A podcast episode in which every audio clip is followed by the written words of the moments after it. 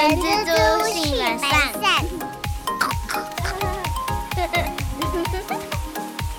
今年过年我有去烘炉地跟土地公拜拜一下。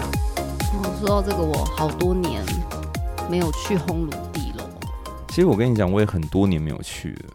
然后反正为什么会这样开头呢？因为阿胜觉得我今年一定会发发发。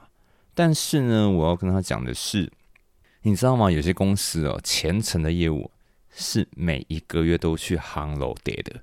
我是好多年才去一次 Hello Day，我不知道土地公爷爷会不会照我。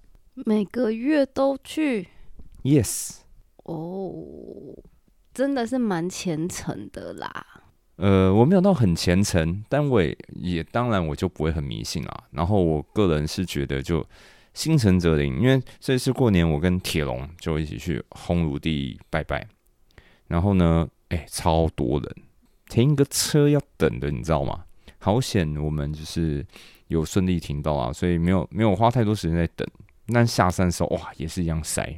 不管怎么样啊，我们先祝大家在二零二四年一样都会平安发大财的。没错，在正月十五号之前都还算是过年呐，在这边跟大家拜个晚年哦，新年快乐！大家新年快乐！不知道大家的过年是怎么过啦？像我们今年七天年假，喝了六天。非常快乐，但是有了小孩之后，就觉得哎呦，七天年假真的蛮不够的耶。关于这一点，我跟阿善也讨论了一下，因为其实我们会觉得七天没有休息到，但是呢，同时又会觉得，如果真的放太长，好像每天都在生小孩子的气，我们呈现一个很矛盾的状态啊。我想这是所有爸爸妈妈，就是小朋友还小的爸爸妈妈的心声呐。真的，各位爸妈都辛苦了啦。那我们现在是二月嘛，对不对？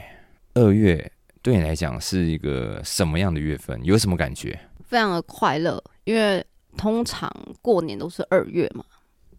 一月底或早一点的话，就一月中、一月底嘛。那晚就正常一点，好像平均会落在二月初或二二月中。那其实我个人也是蛮喜欢二月的，因为二月的上班天数挺少的。对，二月本来天数就是比小月还要少啊。小月，你说小月是平常只有一个月，像一三五七九，哎，不对，一三五七九是大月，所以像二四六八那种算是小月。你是说只有三十号的那一种月份吗？我们一般来说，大月就是像三十一天，对。我们把它会称为大月这样子，所以呢，我们最近在网络上看到一个文章，那个老板很很不爽。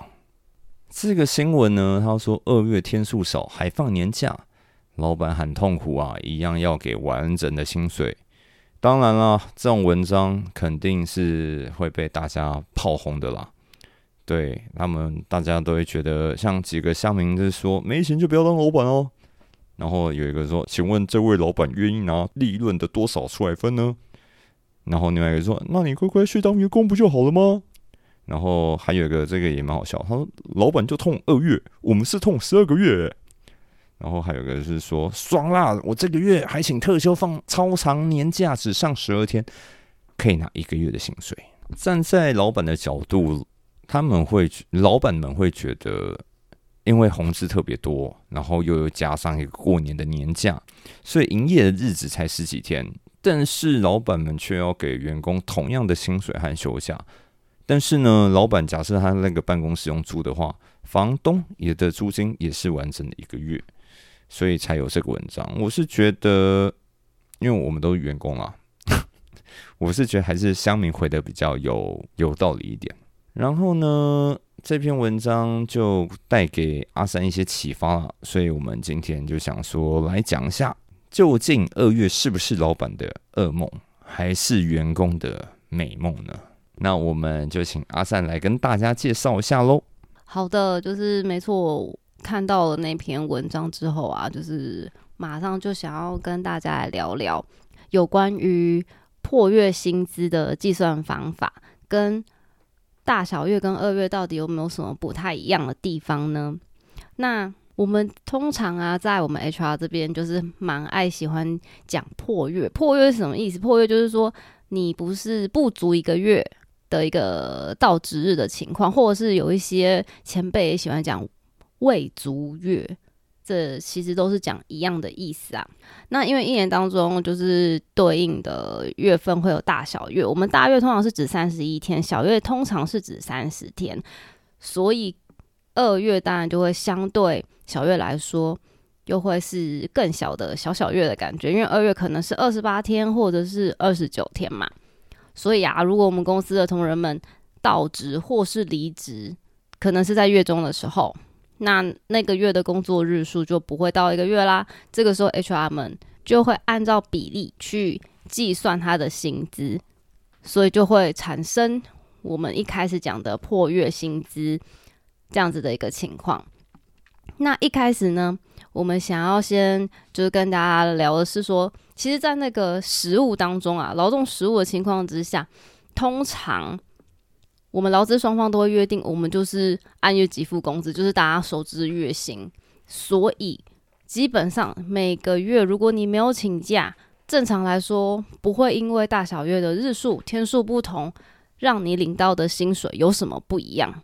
这个是回归到民法里面的规定啦，就是除非你有跟员工特别去约定这件事情，不然的话，我们一律都是用三十日去做薪资上的计算。但是如果我们今天员工们还是月中到职或离职，不是全月在职的情况的时候啊，我们刚刚讲的这个计算方式啊，可能就会有，哎呦，好像不是很合理的情况。甚至有一些公司或者是计算薪资的人员呢，不小心可能会有计算方式逻辑上的小小的瑕疵，然后进而可能会产生劳资争议。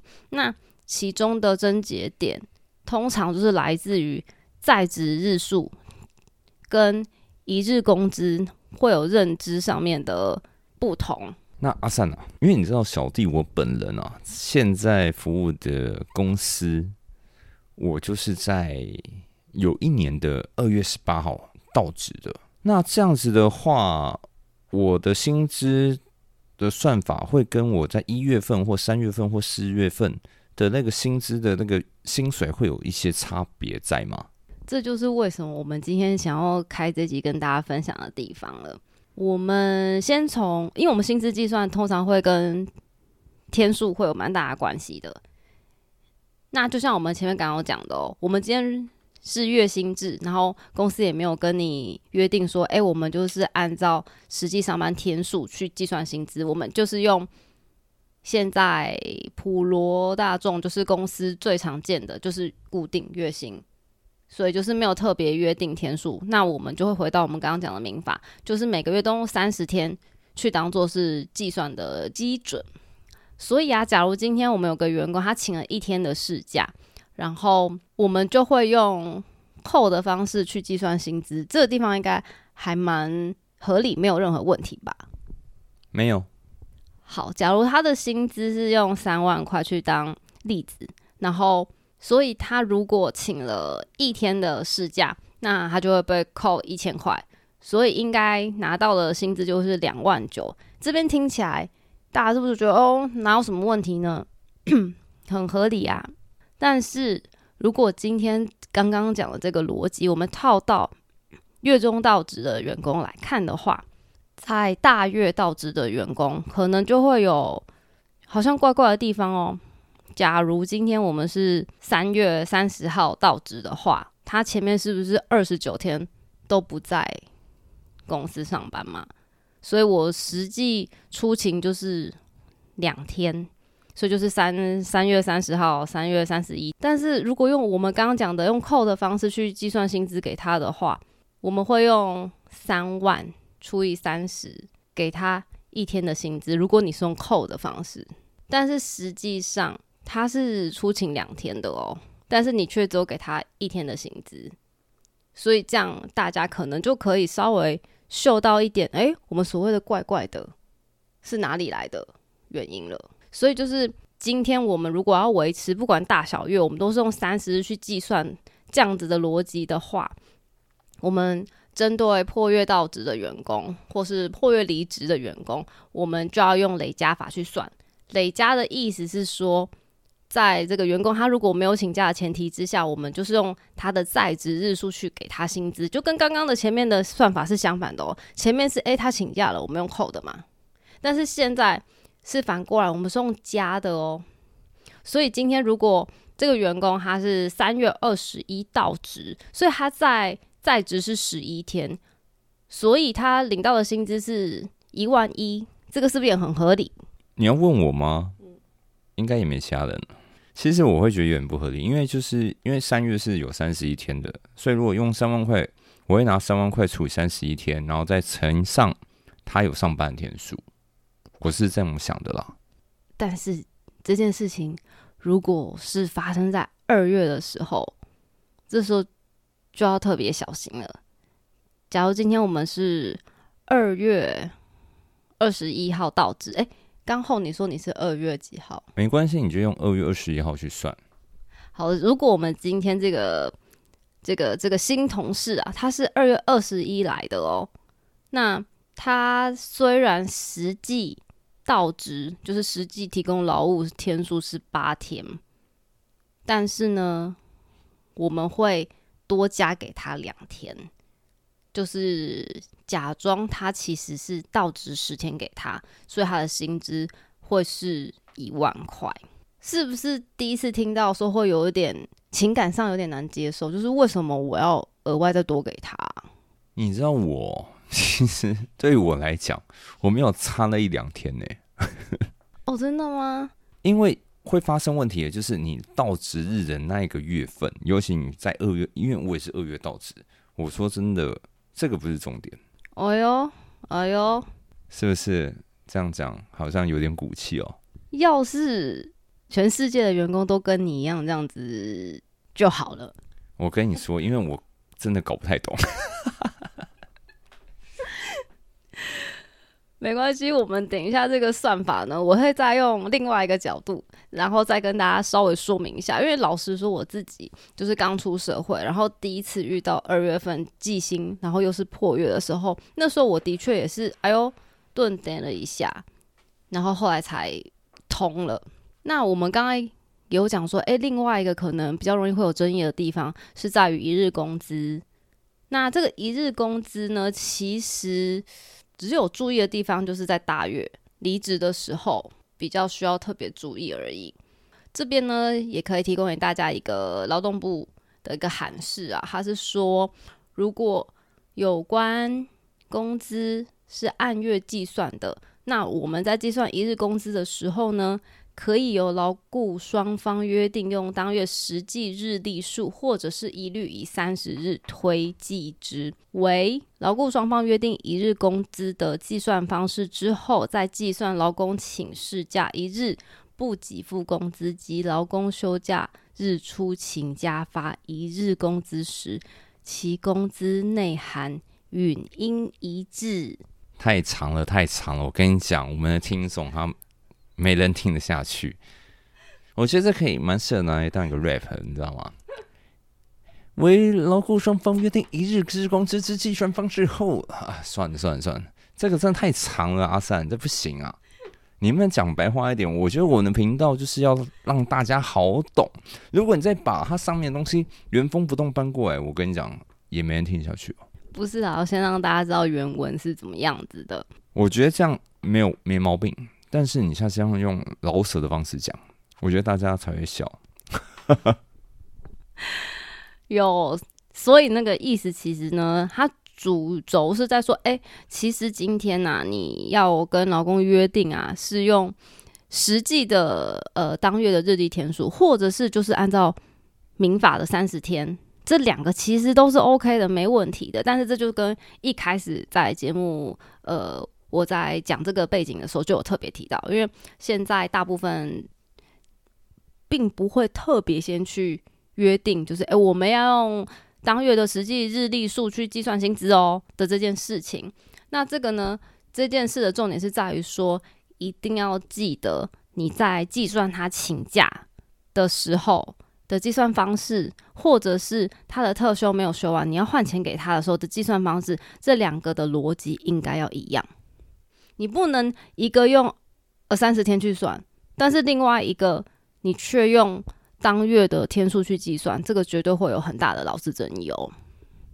所以你要说的是，每一家公司你的用法就是你天数用相同，你不能说哦，这个月我用 A 的方式，下个月我改 B，然后再下个月我改 A，这就好像自助餐一样啊，就是每次都挑你对你有利的也不好，就是要大家要公平嘛。就是这个意思，逻辑一定要是一致的，不然一定会有一方是有点吃亏的情况。就是一定会有一方得利，有一方是吃亏的，所以就是等于说，我们的规则规定就是要基准点要相同啊。你要表达的就是这个意思，对不对？没错。那这个很有争议的二月，我们还有什么要跟大家提醒的呢？我们用最简单的结论跟大家做分享，就是只要在二月份的时候，如果二月是二十八天的时候。你就在这个薪资总额上，另外加上一天给他，或是两天给他，就看二月是二十八天或二十九天啦。那这样子去计算的时候，就可以避免掉我们刚刚讲的会有差额的部分产生。这样子有比较知道计算的方式吗？其实今天这一集哦，我觉得可能人事部门的会比较有那个敏感度啊。你知道，其实 对于我来讲。我好像反正算了啦，就全部丢给公司算了。我真的也算不太出来。其实真的误差，我就觉得好像也没差多少。因为你你也知道，我数学本来就没有很好。哎，可是在我以前的工作经验里面，还真的有员工特别去算了，呃，破他是破月的情况之下，他真的拿着薪资单，然后去计算公司到底有没有算对给他。哎，那个时候我真的是，哎呦。他他好有 sense，我觉得这才是正常的呢。没有我不正常啊，因为我数学太烂了，所以我没有办法那样算。好，既然那个后刚刚听起来感觉还不是马上就 get 到我们今天的精髓，那我今天先用一个普通的月份好了。我们先不用二月，我们先用一个普通的月份来看。假如今天是一月份，一月份是三十一天嘛？如果今天有一个人，他一样月薪是三万块，他是一月十五号离职的，所以他一月份的在职天数是不是十五天？对，所以喽，他是不是就可以拿到一万五千元的薪水？对，因为一半嘛。没错，但是我们这个算法是说去算，呃，他一天是一万块乘以十五天一万五，但是如果今天我们的一天是一千块吧，一天不是一万块。对，一天是一千块，然后他在职十五天，所以是一万五。那这个的计算方式是用他的在职天数算给他，所以这是用我们刚刚讲的加项，这样正向的方式去做计算的。那我们提供，如果我们接送扣的呢，会发生什么情况？就是。他一样日薪会用三万除三十，所以一天一样是一千块。但是后面去乘他的天数会变成三十天扣十六天，等于十四，所以变成他用扣除法去计算，说他薪水反而变成一万四了，会产生一千块的差额。我懂你的意思，但是我真的脑袋不好，你知道 算不出来。没有，我我大概懂啊。但是像我对于我而言，就是可能到职日跟要离职那一天。比较会有这个问题存在，因为呃，我们在脸书上面，我们在脸书上面其实有追踪一些劳动纠纷的一些呃粉丝团，然后其实蛮多人会问这种问题的。对，其实这问题真的，我觉得可能有一半的人哦，一半的人都很关心自己的薪水。哎，不是我不关心啊，因为因为我可能没有，我我还没有离职啊，所以我我我目前还没有这方面的问题。没错，不过用刚刚那个例子，大家可能就比较更能感受到，哎呦，真的会有薪资上面的差额跑出来。好，但是我们还是要把今天我们主轴二月份这个魔王月份的薪资，我们再用另外一个角度告诉大家，那个逻辑就会是：假如我们今天就是把二月，我们就把它当做二月就是三十天，所以可能就会送员工两天或一天的薪水。我觉得这就是大家如果在还没有办法立刻 get 到的情况之下，这个可以当做是你的一个基础。然后如果真的以后有遇到的话，相信你也会比较有概念哦。那所以二月份到底是不是老板的噩梦，还是员工的美梦？你要不要总结一下？我觉得二月这件事情啊，就是如果公司好好的善用二月这个月份，我觉得是很有机会可以让员工觉得，哎呀，我我今天真是来到一个幸福企业。因为一方面是二月份真的上班天数就是比较少，如果刚好是在年。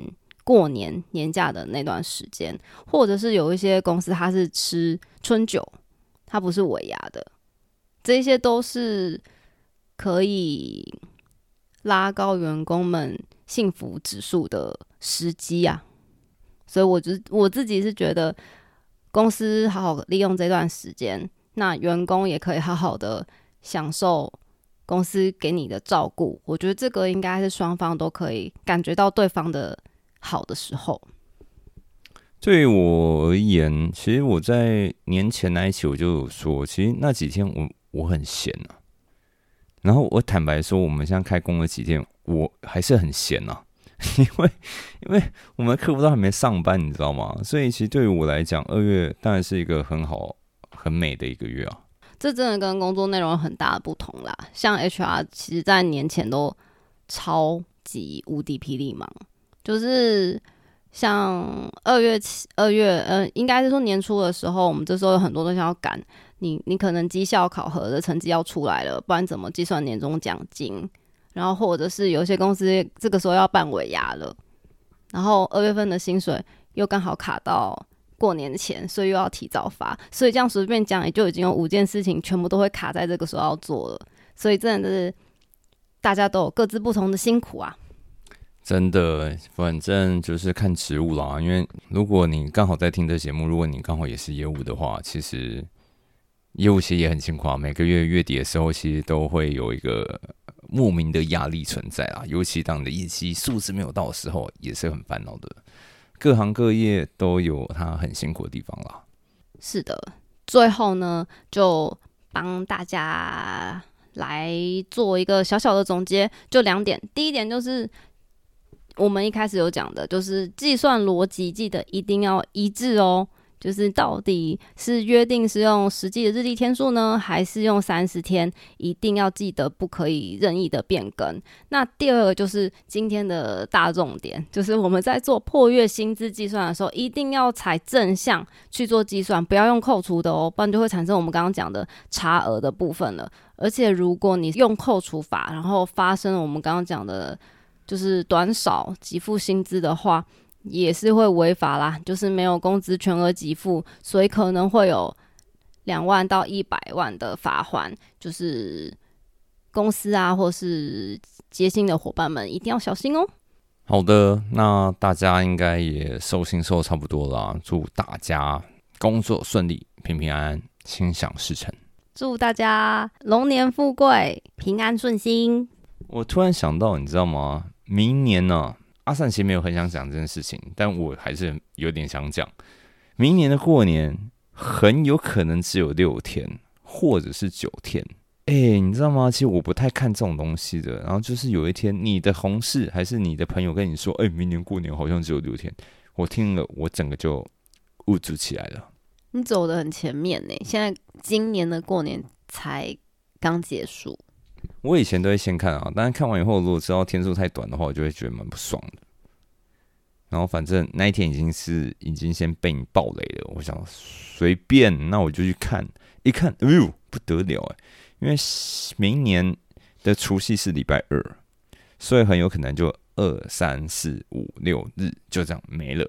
但是如果政府人事行政局如果有把礼拜一就一月二十七的样子，一月二十七给放进去的话，我们就可能会连放到九天。我不管，我要等人事行政局的行事历出来。